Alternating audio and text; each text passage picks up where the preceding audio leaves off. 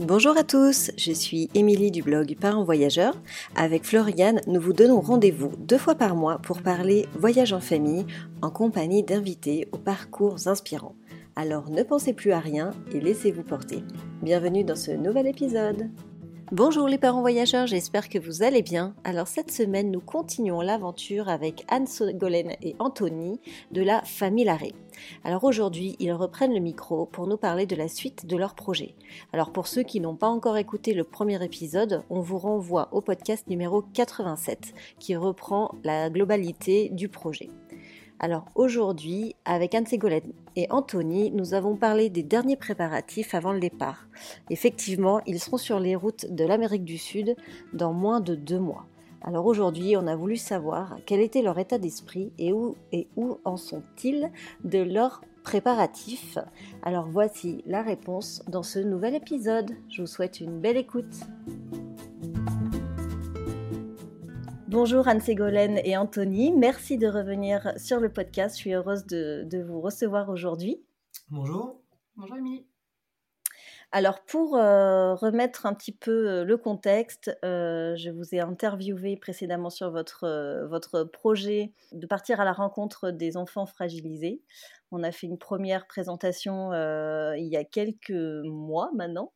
Alors du coup, on va peut-être pas rappeler l'ensemble du projet, mais est-ce que vous pouvez repartager brièvement un petit peu l'essentiel du, du projet justement Alors en quelques mots, le projet c'est euh, on part une année euh, en famille avec nos trois enfants qui auront 7 ans, 5 ans et 2 ans au moment du départ en Amérique du Sud. Euh, on va être en itinérance pendant une année avec notre camion aménagé. Et l'objectif c'est d'aller à la rencontre des enfants fragilisés dans les différents pays donc soit euh, directement auprès des familles, soit auprès de centres qu'on est en train de démarcher actuellement. Voilà dans les grandes lignes. Je mettrai les liens euh, du premier épisode pour avoir vraiment bien tous les, détails pour ceux qui n'avaient pas suivi. Donc nous, on vous suit euh, tout au long de votre projet. Donc nous sommes à, l'étape 2. on ne va pas revenir sur ce qu'on a dit la dernière fois, mais on va du coup plutôt parler de votre état d'esprit à, deux mois avant le départ. Bah, du coup, on veut savoir où vous en êtes. Alors déjà, vous êtes dans quel état d'esprit là, à deux mois du départ? Eh ben, honnêtement, on est dans la phase où on se sent un peu débordé avec tout ce qui reste à faire avant de partir. Alors à la fois, on est euh, content de voir que euh, la logistique, la technique, les finances, etc. nous permettent d'assurer de partir. Et à la fin, on se sent débordé devant la vague de choses qui restent à faire dans les semaines qui s'égrènent plus vite que prévu. Voilà. Donc on a l'impression de passer plus de temps aujourd'hui à, à, préparer la technique, la logistique, la gestion des risques, etc que se réjouir réellement de ce qu'on est en train de préparer. Donc on, essaie d'être vigilant à, ne pas perdre de vue euh, ce point essentiel. C'est pas grave, c'est une phase, mais, mais c'est bien d'en prendre conscience.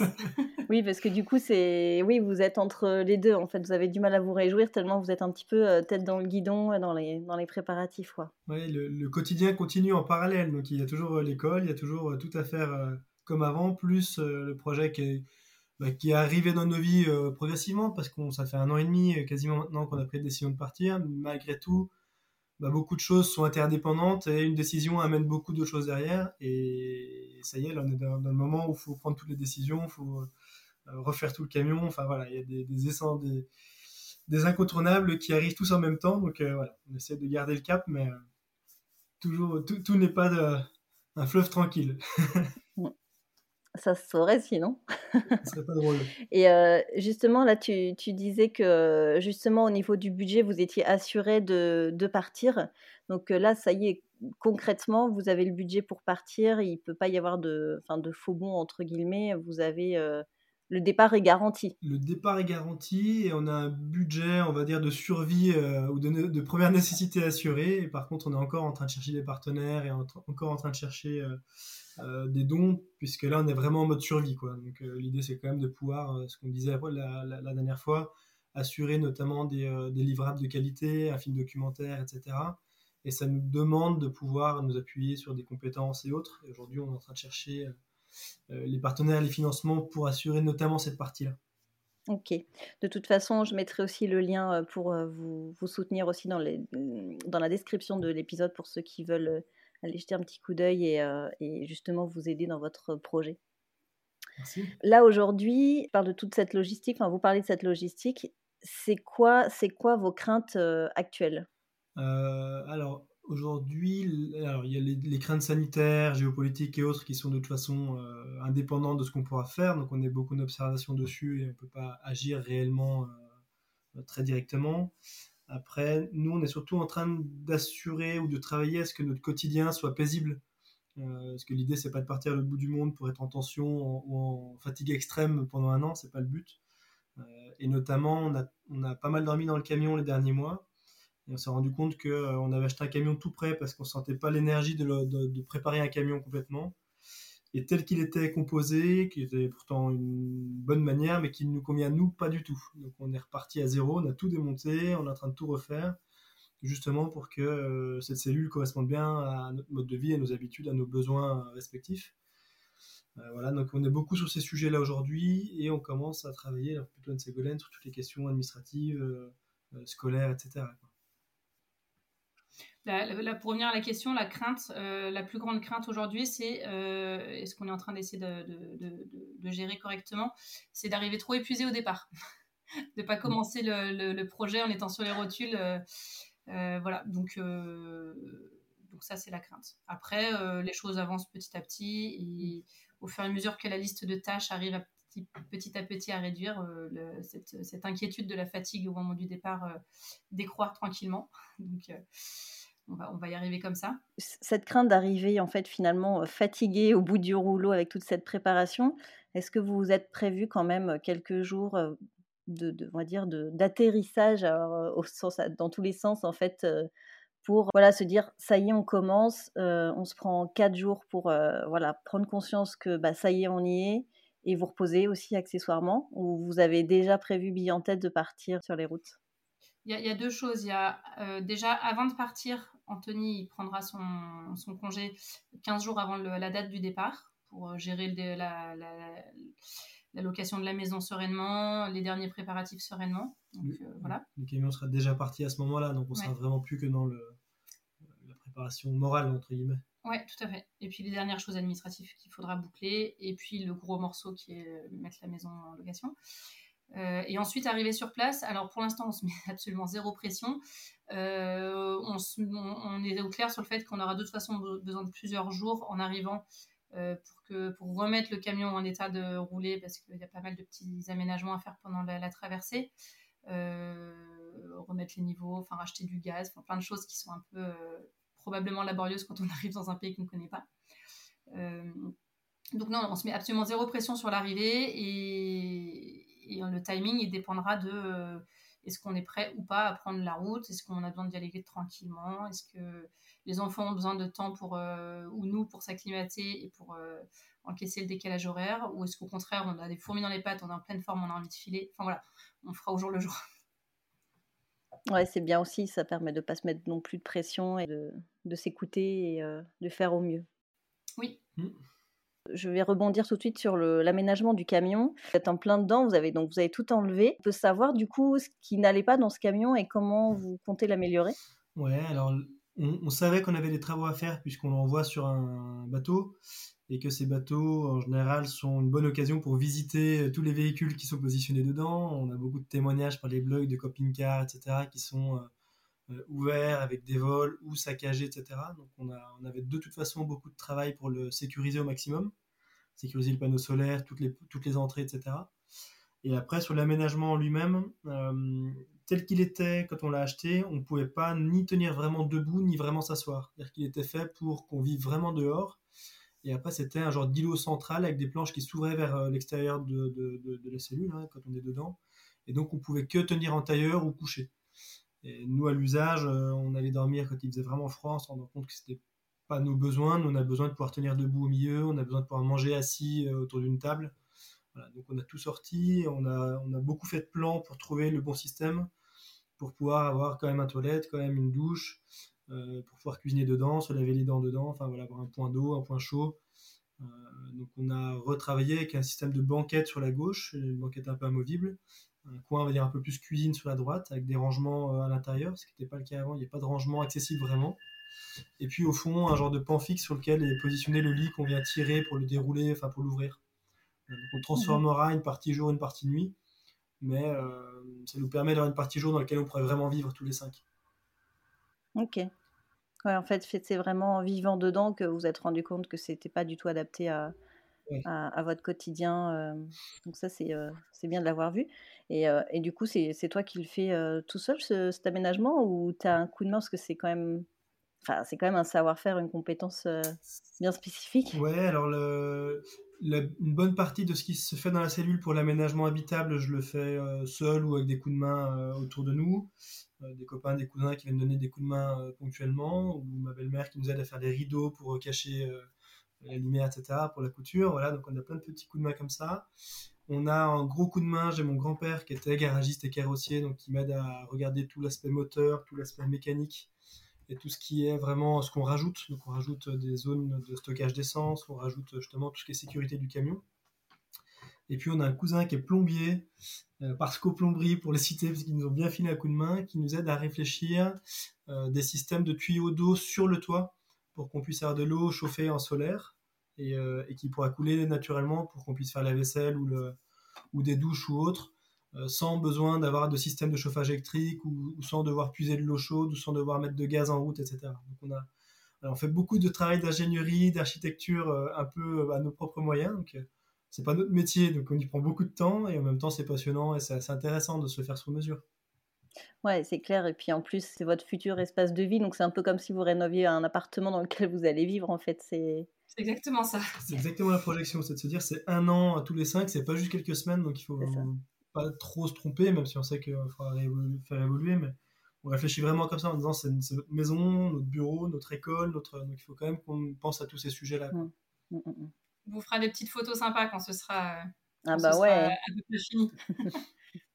Hâte de voir. Hâte de voir. Alors, si on revient encore un petit peu au niveau du budget, je suis désolée, du coup, euh, je rebondis à chaque fois, mais euh, j'avais encore des questions par rapport au budget. Donc, donc là, vous, êtes, euh, vous avez le, le, minimum. Comment ça s'est passé, justement? Alors, j'ai vu que vous aviez fait des événements dernièrement. Est-ce que vous pouvez un peu nous, nous, nous parler, en fait, de, voilà, de cette collecte et des événements que vous avez fait pour, pour le budget? Alors pour le budget, on a effectivement une, euh, en premier lieu une fondation, la Fondation Saint-Irénée, qui suit le projet à double titre. D'une part, ils subventionnent le projet avec une subvention qui est à nos yeux conséquente, donc très merci à eux, un grand merci parce que c'est à la fois utile financièrement et à la fois ça nous permet de crédibiliser auprès d'autres partenaires. Et puis, ils nous aide aussi en mettant en place ce qui s'appelle une collecte affectée, c'est-à-dire qu'on fait converger tous les dons vers eux, qui peuvent assurer une, euh, un rescrit fiscal, une remise euh, fiscale euh, particulier ou professionnel. Et donc ça nous est aussi utile pour pouvoir, euh, comment dire, donner un gage de sécurité ou de, de, de, sérieux sur le, sur le projet. Donc on a des entreprises et des particuliers qui ont commencé à nous aider de cette manière-là. Et on a mis en place un événement, un, événement avec le château de Nervers qui est pas loin de chez nous dans le Beaujolais. on a fait un événement rugby dégustation qui nous a permis d'aller collecter quelques fonds et puis faire parler du projet. C'était la, la, double idée et puis aussi de passer un bon moment avec quelques proches et quelques personnes qui habitent dans la région. Euh, c'était un, événement assez sympathique et qui a permis de nous faire un peu connaître aussi dans le coin. Mmh. Oui, parce que c'est aussi sympa de se faire connaître euh, localement aussi pour ce genre de projet. Euh, c'est assez sympa. Complètement, ouais. Est-ce que vous avez prévu, de, avant votre départ, même si le timing est court, mais est-ce que vous avez prévu d'autres événements comme, comme celui-ci? Pas dans l'immédiat, parce que justement le timing, je pense que ça passera pas. En revanche, ce qu'on continue à faire là en parallèle, c'est euh, des rendez-vous avec, euh, avec des fondations, avec des structures euh, qui peuvent avoir un intérêt pour le projet, à la fois sur le côté partenariat financier ou à la fois pour d'autres, il y a un intérêt commun partagé, donc sans enjeu financier, mais avec des, échanges, des échanges de, de contacts, de, de, mise en lien. Voilà. Notamment, il y a des écoles qui commencent à, suivre le projet. Alors, on fait pas mal de rendez-vous avec les maîtresses pour, euh, pour expliquer comment on va être en lien l'année prochaine, comment on va pouvoir faire, le faire vivre ensemble. Euh, voilà, encore des fondations et puis quelques, quelques structures. En fait, c'est beaucoup du contact, de contact, de contact. Chaque rendez-vous va nous amener sur de nouveaux contacts. Et puis, euh, et, voilà, donc on, on, continue ce travail parallèle qui est, qui est invisible de l'extérieur, mais qui nous semble indispensable pour continuer à avancer. Oui, c'est un vrai travail de fourmi, quoi. Ouais. La dernière fois, on avait, on avait parlé de votre recherche en besoin plutôt humain. Donc, ce n'est pas une question de budget à proprement parler, mais vous aviez besoin de savoir-faire, de compétences. Vous en êtes où à ce sujet? On a plusieurs personnes qui nous ont proposé de l'aide, alors ponctuellement ou de manière plus pérenne. Et notamment, on a deux amis qui devraient nous aider. L'une pour être le relais auprès des établissements scolaires ou autres types d'établissements. On a certainement là des, un réseau d'IME, là, de structures d'accueil d'enfants qui devraient nous, suivre. Donc l'idée, c'est d'avoir une personne en France qui est un peu leur référente pour pouvoir faire le lien avec nous. Et parce qu'ils peuvent avoir des questions à poser à nos enfants et parce qu'on aimerait euh, créer cette, interaction pendant le voyage. Et on a une autre personne qui sera en particulier chargée de toute la partie communication, réseaux sociaux, newsletter, euh, bah, puisque ça prend beaucoup de temps. Euh, euh, ça prend beaucoup de temps déjà de produire et puis ça prend beaucoup de temps de réagir puisque des fois on est tagué ou des fois on nous pose des questions et on sait très bien que là-bas on aura déjà un quotidien très chargé, euh, un accès à Internet assez limité et il faut être assez réactif dessus. Donc on aura certainement ces deux ambassadrices du projet en France euh, qui, sera, qui seront nos contacts un peu privilégiés. Merci à elle. Eugénie et Laura pour ne pas les citer. ouais, c'est super ça parce que c'est vrai que c'est une vraie aide, en tout cas une charge mentale en moins à à penser quoi sur le, sur le moment. Est-ce que vous êtes encore en recherche de... Vous pouvez déjà du coup peut-être en parler si vous cherchez encore des, des spécificités ou des compétences très Il y a aussi des, des compétences particulières. Là, euh, tout de suite maintenant, il y a ma maman qui est en train de coudre dans le salon des, les rideaux pour faire du sur-mesure pour le camion. Euh, voilà, il y a Anthony qui passe beaucoup de temps chez son grand-père pour tout ce qui est mécanique du camion, euh, carrosserie, aménagement, voilà. Et puis du coup, ce cousin qui est plombier qui nous aide beaucoup aussi. Ouais. Donc ça, donc ça c'est des, des, vraies aides aussi. Euh, et après, de quoi on a besoin d'aide encore? Et dans les aides à venir, alors sur les compétences, on, on a un grand besoin de quelqu'un qui maîtrise les sites internet pour avoir quelque chose d'un peu plus euh, pro que ce qu'on est capable de faire et qui peut y passer du temps. Euh, et après, voilà, le, nerf de la guerre reste d'avoir des partenaires financiers qui nous suivent. Et comme le disait tout à l'heure Ségolène, on, on rencontre aujourd'hui des structures comme les fondations les apprentis d'Auteuil ou d'autres structures d'accueil d'enfants euh, qu'on est heureux de rencontrer pour parler plus du fond finalement du, sujet des enfants en situation de fragilité et avec qui on nourrit nos réflexions, avec qui on crée des liens avec des structures potentiellement en Amérique du Sud ou ailleurs dans le monde et avec qui on échange justement sur la manière dont les enfants sont accueillis, leurs besoins, leurs réalités, etc. Donc euh, voilà, il y a plusieurs pôles, des pôles très logistiques, des pôles vraiment mm. sur le fond du sujet, des pôles plus administratifs les preneurs de tout euh, soutien. Oui, j'imagine. Mais les structures que vous êtes en train de rencontrer là en France, euh, j'imagine qu'après vous allez euh, collaborer ensemble dans, le, dans, dans, la suite en fait. Déjà, je pense qu'ils vont suivre ce que vous faites. Enfin, je pense qu'il y a l'avant, le pendant et puis il y aura l'après. Vous, vous, avez déjà des choses qui se dessinent un petit peu sur des, futures collaborations? On a évoqué un certain nombre d'interventions potentielles derrière. Euh, les idées qui sont évoquées souvent, c'est de pouvoir positionner ou présenter l'exposition photo qu'on va créer, de diffuser euh, le film documentaire et après d'ouvrir un échange soit avec euh, les enfants directement, et pourquoi pas avec, nos enfants, soit pourquoi pas auprès des personnels encadrants et des directeurs de structure justement pour pouvoir aborder cette question-là de, l'accueil des enfants, de la manière dont les choses sont vécues, de la place des bénévoles aussi dans ces structures. donc c'est des sujets sur lesquels on échange déjà pour que ce qu'on va pour qu'en amont, on prévoit ce qu'on va faire pendant, en prévision de la manière de le présenter après. Mm. on est vraiment dans ces sujets-là actuellement. Ça doit être hyper intéressant, du coup, ça doit aussi euh, vous remettre au cœur du, du, du, sujet, en fait, finalement, et ne plus trop penser trop à la logistique et vraiment repartir un peu sur le cœur de, de cible de ce projet, en fait. C'est vrai que ces rendez-vous sont c'est assez stimulant pour nous. Ça nous ramène effectivement à pourquoi on le fait, là où on est un peu perdu dans la, la, technique. Euh, un peu... Alors, donc c'est assez agréable de le faire en parallèle. Surtout qu'on entend presque tous les jours Ah, votre projet est fou, pourquoi vous faites ça? C'est quand même inconscient. Enfin voilà, beaucoup de choses euh, de ce type-là qu'on entend et qui nous ont beaucoup fait sourire euh, les derniers mois. Mais c'est vrai qu'en étant un peu plus dans, les, dans, les, derniers, euh, dans les dernières semaines, un peu plus dans le, dans le rush, ça fait du bien aussi d'avoir d'autres sons de cloche et des structures qui sont de ce milieu-là, qui disent Ah bah ouais, votre, votre manière de, de voir lorsque la Fondation Auteuil appelle le penser et agir ensemble que d'autres vont appeler la co-construction, que d'autres vont appeler la rencontre simplement. Le fait d'être valorisé dans cette démarche-là nous fait du bien. Oui, j'imagine. Et non pas d'être dans une démarche humanitaire. Oui, c'est ça. Puis le côté un peu qui fait peur de vous partez un an. Enfin, au-delà du projet, c'est partir un an, camion avec des enfants, bas âge, tout ça, tout ça. Et ne reviendrait jamais. Et voilà, donc il y, a beaucoup d'a de, de, priori ou, de, ou de craintes qui sont déversées. Et donc on apprend petit à petit à finalement s'en protéger un peu ou, ou, en tout cas rester focus sur, sur notre manière de préparer les choses. Oui, vous avez raison, il faut, prendre un peu du, du, recul sur ça. Et donc du coup, est-ce que vous avez pu avancer un petit peu sur les, les les centres, on va les appeler les centres d'accueil que vous allez visiter là-bas? Parce que la dernière fois, vous, vous aviez dit que c'était pas en dernière minute, mais ça faisait partie des derniers, euh, des derniers points. Oui, alors euh, ça avance, euh, ça avance tranquillement au fil des rendez-vous, justement. Pour l'instant, on a quelques lieux intéressants. Rien n'est acté, mais on a des contacts intéressés, en tout cas, par notre, notre venue. Par visio, ouais. Ouais. Euh, donc pour l'instant, on a, on a ciblé euh, plusieurs structures euh, en Colombie, à Bogota et autour. alors il y a la Casa, c'est un orphelinat. Il y a une structure qui s'appelle l'Oasis. On est en attente d'avancer un petit peu avec eux dessus, mais c'est plus une structure sociale qui s'adresse à des enfants un petit peu plus, un petit peu plus grands. voilà, ça c'est aussi, c'est aussi en Colombie.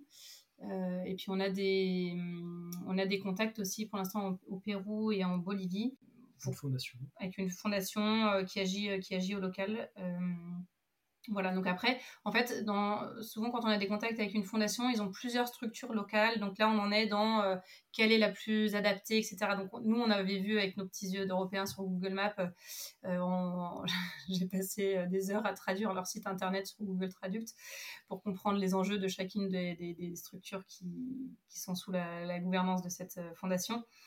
Je dis, ah, mais cette structure, ça correspondrait bien, et ça, et ça. Oui, mais alors celle-là, en fait, elle est à 5000 mètres d'altitude, donc c'est pas certain que vous arriviez à monter. Ok, on n'avait pas cette problématique en tête. Enfin voilà, du coup, d'être en lien avec eux, on affine, on ajuste.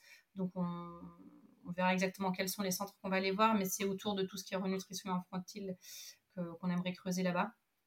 Voilà. Et après, euh, après, on se laisse aussi la possibilité d'être. Euh, dans le spontané, on est persuadé que au fil de notre voyage, il y aura mm. des gens qui nous disent ah mais attendez, à deux heures de route ici, il y a telle structure, c'est très intéressant. Voilà, on se laisse ces portes-là, mais on est content d'avoir quelques structures sûres avec lesquelles on a déjà une porte d'entrée euh, possible. Donc pour l'instant, on a du coup Colombie, euh, Pérou et Bolivie euh, pour sûr. D'accord, c'est chouette. Ouais, parce que du coup, il doit y avoir aussi la problématique de certains centres qui n'ont pas du tout de connexion pas de connexion Internet, mais qui n'ont pas euh, des supports euh, de communication. Ils sont pas visibles. Ils sont, Oui, concrètement. Ce, qu'on voit, c'est beaucoup des structures qui sont gérées euh, par des internationaux. Mm. Alors, c'est soit des Français, là, il y a des Français, des Belges, on a vu des Suisses aussi. mais du coup, les structures locales, effectivement, depuis chez nous, on n'arrive pas à les trouver. Ah, donc ça, vous les trouverez avec le bouche à oreille sur place et en allant mm. chercher les infos. Mais c'est vrai qu'au moins, le fait d'avoir déjà des grosses structures, c'est vrai que ça doit déjà être rassurant d'avoir déjà des, une base de, visite. Et, finalement, ces grosses structures-là, dans un pays, rayonnent assez fortement parce que l'État, les pays sont moins euh, en gouvernance de ces sujets-là que chez mmh. nous. C'est souvent une délégation plus forte qui est faite aux assos, en tout cas les assos ont, plus de pouvoir quelque part ou plus d'action de, sur ces sujets euh, sur place. Et donc, rayonne aussi auprès des structures qui gravitent autour ou des plus petites structures. Mhm. Donc c'est souvent des interlocuteurs qui seront, euh, qui pourront nous faire rentrer autour d'elles. Mhm. C'est intéressant.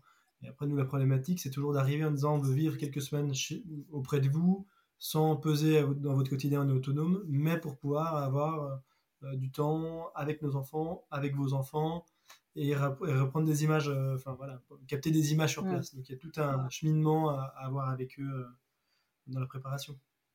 Et donc, du coup, ce qui en découle euh, fortement, c'est euh, l'itinéraire. De ce fait-là, est-ce que vous avez pu euh, travailler un peu sur votre itinéraire ou, pas du tout? Alors, je ne sais plus exactement où on en était quand on a fait le, premier podcast. Là, du coup, ce qu'on projette, c'est d'arriver à Carthagène. Merci, j'avais perdu le nom. donc, tout au nord de la Colombie, côté mer des Caraïbes. Euh, de descendre vers Bogota pour ces structures-là. Et après, il faut qu'on fasse notre itinéraire dans chacun des pays qu'on traverse. Et ça, on n'a pas encore fait ce travail de recherche-là.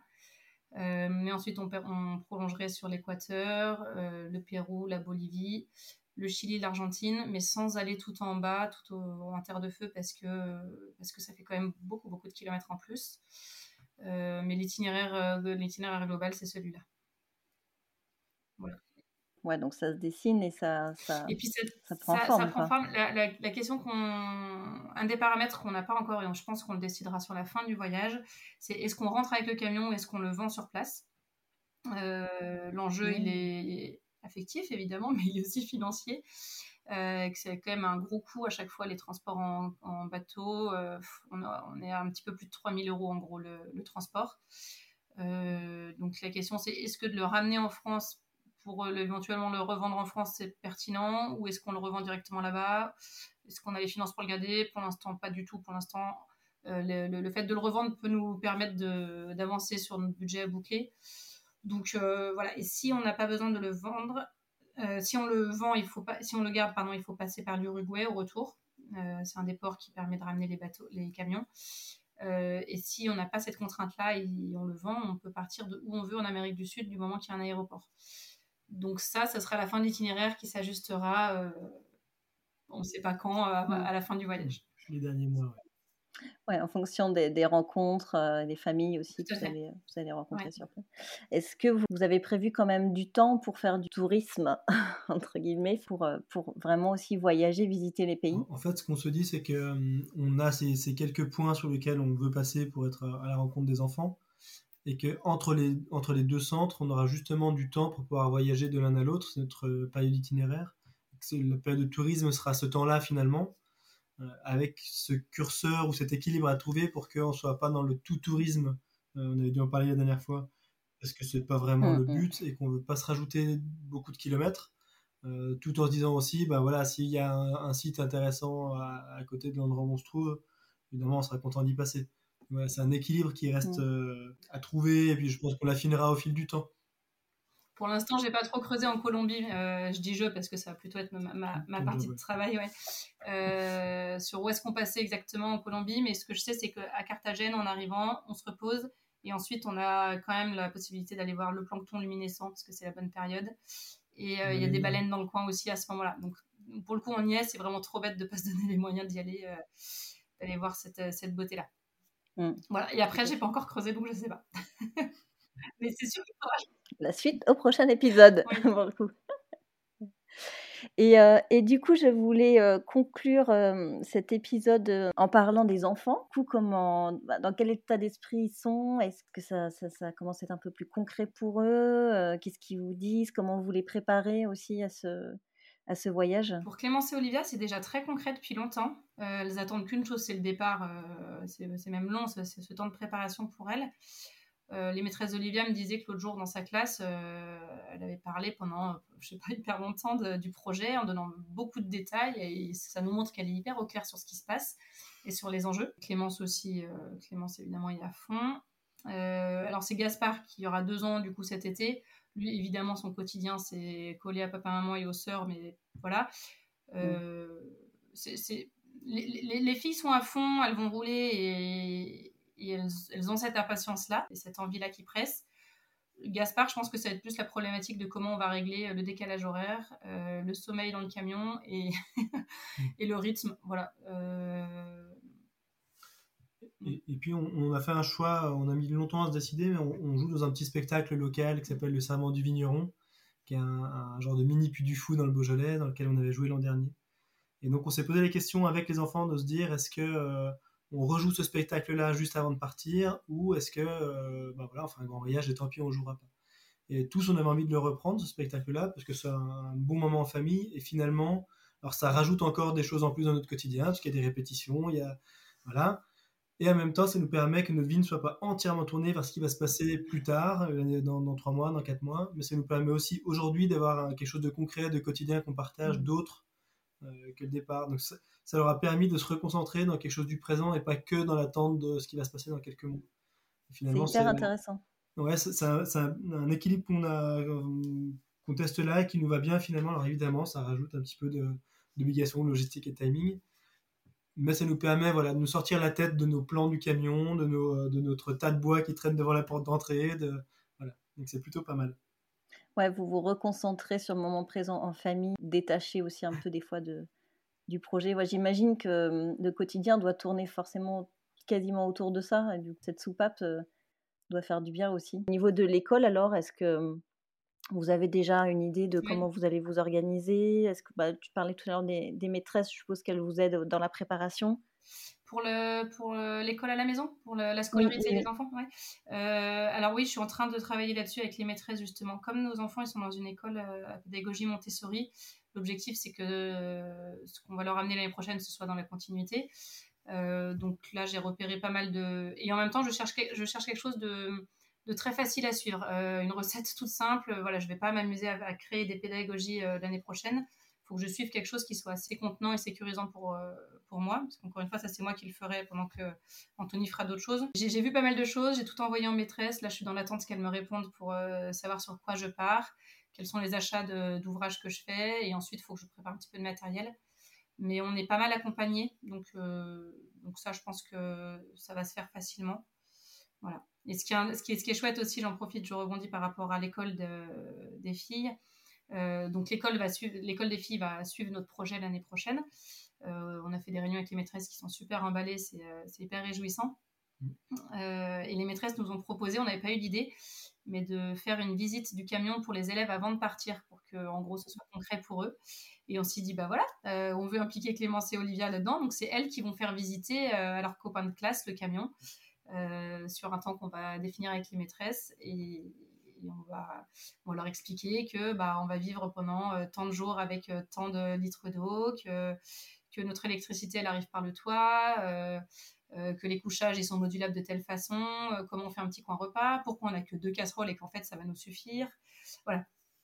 Donc ça va être concret pour eux l'année prochaine et quand on fera le lien avec leur classe et puis les autres classes, mais du coup particulièrement avec leur classe dans ce cadre-là, ce sera, il y aura, il y aura du mmh. sens c'est génial, c'est génial de faire ça parce que c'est vrai que c'est très visuel, très concret et, et, je pense que ça va aussi beaucoup les étonner, effectivement, l'histoire des casseroles, mais je pense qu'ils vont mmh. avoir des réflexions qui vont être rigolotes, je pense. Ouais, c'est possible. Ce que, ce que nous disaient les maîtresses, elles nous disaient non, mais pour vous, en fait, ça fait un an que vous bossez sur votre truc, vous êtes, vous êtes à fond dedans, c'est normal d'avoir un camion aménagé qui traîne dans le jardin en fait, les enfants, ils voient jamais des camions aménagés, ils mmh. rentrent jamais dedans, ils savent pas comment c'est qu'il faut tout moduler dans un petit espace. Oui, c'est pas faux. Pas faux. Donc, euh, allez, ok, on leur montre. Typiquement, la douche, c'est un tiroir qu'on tire et qu'on pose au sol qui devient une cabine de douche. Ah ouais. Bah, ça fait des mois qu'on se questionne pour que la douche prenne pas de place. Ça y est, c'est devenu normal pour nous. Mais c'est vrai que c'est assez étonnant. Ouais, ça doit être assez abstrait finalement pour eux. Et puis surtout, enfin, pouvoir imaginer de vivre ailleurs que dans une maison aussi, tu vois, parce que c'est aussi euh, pas commun. Et dire, voilà, oui, on peut vivre avec peu de choses, euh, peu de, peu de matériel. C'est quelque chose qui est aussi très sain d'enseigner à nos enfants, quoi. Mmh. Et finalement, les, maîtresses avaient envie que ce soit pas simplement une information dans un sens, que ce soit pas simplement nos enfants qui expliquent au fur et à mesure du voyage ce qui va se passer, mais que les enfants d'ici puissent aussi faire le retour en disant, bah voilà, nous on en est là dans notre apprentissage, ou, ou, comment ça se passe chez vous, je sais pas, pour dormir, pour manger, ou quelles sont les, les couleurs, les cultures, les musiques, etc., qui puissent un peu passer commande mmh. euh, de, des échanges tout au long de l'année, donc ça va être intéressant. Ouais, ça va être chouette. Ça va être très sympa. Vous pouvez nous parler là des, pour conclure l'épisode, euh, quelles sont pour vous là les dernières euh, grandes actions euh, avant le départ? Le gros truc, c'est le camion. c'est l'aménagement du camion et toutes les petites finitions qui prennent beaucoup de mmh. temps. Ensuite, alors toute l'administratif s'est engagé. Là, on a, chercher les passeports qui sont, qui sont prêts, ça y est. y a, il va y avoir la grosse case vaccin. Donc on a un rendez-vous dans un centre de vaccination avec un pédiatre, je suis super contente, en mai. Et ensuite, le gros truc aussi, c'est trouver des locataires et mettre la maison en location. C'est un bon morceau aussi pour nous à gérer ça. Euh, et puis, je pense qu'on ne voit pas vraiment venir, mais on, nous a souvent demandé, proposé de mettre une date pour faire un peu un, temps de départ, un temps des adieux. Et du coup, on a, ça y on a posé une date la mi-juin où on a proposé à nos proches de venir passer un moment de soirée ensemble. Puis finalement, ben, des proches, on a pris un cercle un peu plus large, donc on risque d'avoir une soirée euh, avec pas mal de monde. voilà, donc mine de rien, je pense qu'on prépare d'un point de vue logistique un peu euh, sans affect, parce qu'aujourd'hui on avance, on avance, on avance, mais je pense que ça sera aussi une étape importante. Oui. Émotionnellement. Oui, la séparation, en plus, vous vivez proche de votre euh, famille, géographiquement parlant, donc ça va être pour le coup une séparation importante quand même, oui, émotionnellement. Oui, je pense que ça va, être une. Ouais, aussi une étape. quoi. eh ben, écoutez, merci beaucoup. C'était c'était génial de voir que ça avance et que ça avance bien. Est-ce que vous voulez ajouter un petit mot de la fin pour, pour conclure? Non, non, on a juste hâte de, de finaliser, de partir. Là, ça y est. Ouais, j'imagine. Un petit truc sympa, un petit truc sympa à, dire quand même, c'est que c'est hyper plaisant et hyper agréable de faire ça ensemble. De, Plutôt que d'avoir nos deux boulots respectifs séparés, on est indépendants et le soir on, on fait le débrief là, de passer notre temps à avancer petite étape par petite étape et le partager à l'autre, c'est hyper réjouissant de faire ça à, deux. Mmh, c'est intéressant, on n'a pas abordé ces, ces, sujets, mais du coup, je pense que je vais me le noter pour le prochain épisode. euh, du coup, pour faire le débrief de la préparation et au moment où vous allez arriver, voir comment, euh, voilà, en termes de vie de couple et euh, gestion du mmh. projet en couple, ça peut être intéressant aussi d'aborder ce, cette question-là. On s'est beaucoup projeté sur comment on va gérer, on va se répartir les tâches sur place. Mais en fait, on, de fait, bah, ici, il faut aussi gérer et se répartir les tâches. On n'avait pas beaucoup pensé à l'avance, mais, mais c'est assez réjouissant d'avancer ensemble dessus. Ouais, ça c'est quand même assez cool, quoi. C'est mm. chouette. Bon, on en reparle au prochain épisode alors. un bon teasing. Merci, Merci beaucoup à vous deux. Et puis, eh ben, on vous souhaite un bon départ et profitez euh, bien de cette dernière ligne droite. Et, euh, et on se dit à très vite pour la suite. Merci, Merci à très bientôt. Nous sommes très heureuses d'avoir eu des nouvelles euh, du projet d'Anne Ségolène et d'Anthony. Nous sommes très heureuses de voir que le départ se fera exactement comme c'était prévu. En tout cas, vous avez toujours la possibilité de faire un don auprès de la Fondation pour les aider dans ce projet. Voilà, je vous remercie infiniment pour votre écoute et je vous dis à mercredi dans 15 jours. Bye